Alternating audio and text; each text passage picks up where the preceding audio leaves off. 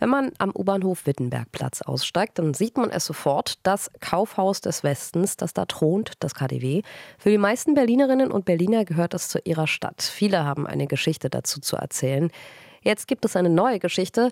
Das Luxuskaufhaus, 1907 gegründet, ist insolvent. Die KDW Group, zu der auch zwei Premium-Kaufhäuser in Hamburg und München gehören, hat am Montag einen entsprechenden Antrag gestellt. Und das obwohl man derzeit zumindest in Berlin beste Geschäfte macht. Das KDW spricht vom umsatzstärksten Jahr in der Unternehmensgeschichte.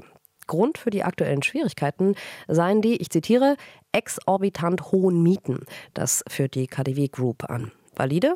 Habe ich vorhin Gerrit Heinemann gefragt, Wirtschaftswissenschaftler an der Hochschule Niederrhein in Mönchengladbach. Hier seine Antwort. Ja, also wir sprechen äh, von Mieten im Jahr in einer Größenordnung von um die 40 Millionen nach deutlichen Mietsteigerungen durch die Sigma. Und das ist äh, für einen Dinosaurier, denn die äh, Warenhäuser sind ja die älteste Betriebsform, einfach zu viel.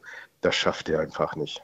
Um das mal ins Verhältnis zu setzen, das KDW musste, das sind 13 Prozent vom Umsatz als Miete abführen. Was ist denn sonst im Handel üblich? Also 10 Prozent äh, gilt schon als zu hoch. Äh, eher 7, 5 äh, Prozent wären eigentlich ideal. Also selbst wenn es 10 Prozent wären, wäre das zu viel für ein Warenhaus. 13 hm, Prozent also vom Umsatz mehr als üblich. Aber ist es jetzt wirklich zu viel für ein Kaufhaus? Sie sprachen jetzt schon von einem Dinosaurier, aber dieser Dinosaurier sagte, er hatte ein super Geschäftsjahr hingelegt. Nicht genug, um das leisten zu können? Nein, ich muss auch unterm Strich äh, Rendite machen und äh, das schafft das KDW bei diesen Mieten nicht. Ähm, also es ist generell auch schwierig, äh, dass Warenhäuser sowieso rentabel äh, betrieben werden.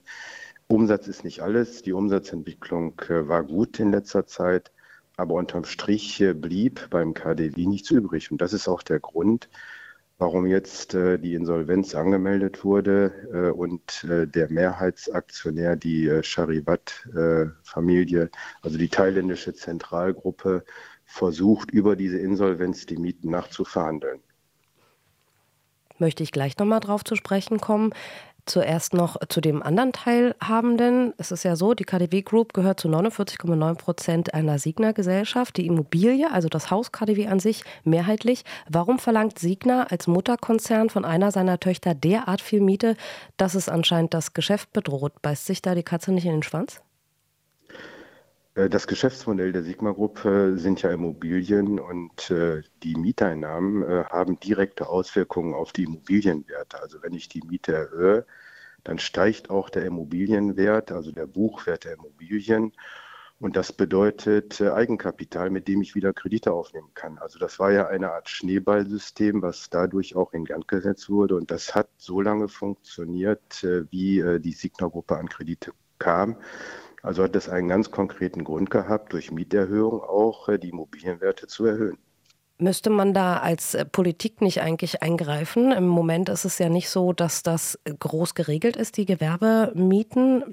Die sind ja jetzt aber ausgeufert und das scheint ja ein recht verzwicktes System dahinter zu sein. Auch Berlins Wirtschaftssenatorin Giffey sprach ja von einem Knebelmietvertrag und was Sie jetzt beschrieben haben, klingt ein wenig dubios, sage ich mal. Müsste die Politik da nicht versuchen vorzugreifen, sodass es eben gar nicht zu diesen ausufernden Gewerbemieten kommt?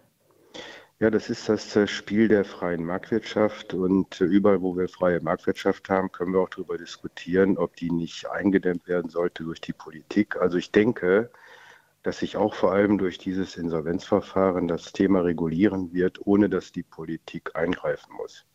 Wie? Ja, dass äh, die Thailänder äh, durch die Insolvenz Druck machen können auf die Sigma-Gruppe, die Mieten zu reduzieren. Es gäbe sogar noch ein Drohpotenzial, das wäre die letzte Schublade der Rückabwicklung, äh, denn wenn ein Unternehmen in der Insolvenz ist, dann können auch größere Transaktionen und der Mehrheitserwerb der Thailänder fand ja erst im November letzten Jahres statt dann können solche Transaktionen rückgängig gemacht werden. Ich denke, dass das Drohpotenzial groß genug ist, äh, dass es zu Mietzugeständnissen der Signa-Gruppe kommen wird. Hm. Abschließend vielleicht noch der Einzelhandelsverband sagt ja, das KDW sei nicht pleite, müsse sich aber neu aufstellen und konsolidieren. Was muss denn da passieren, Ihrer Einschätzung nach?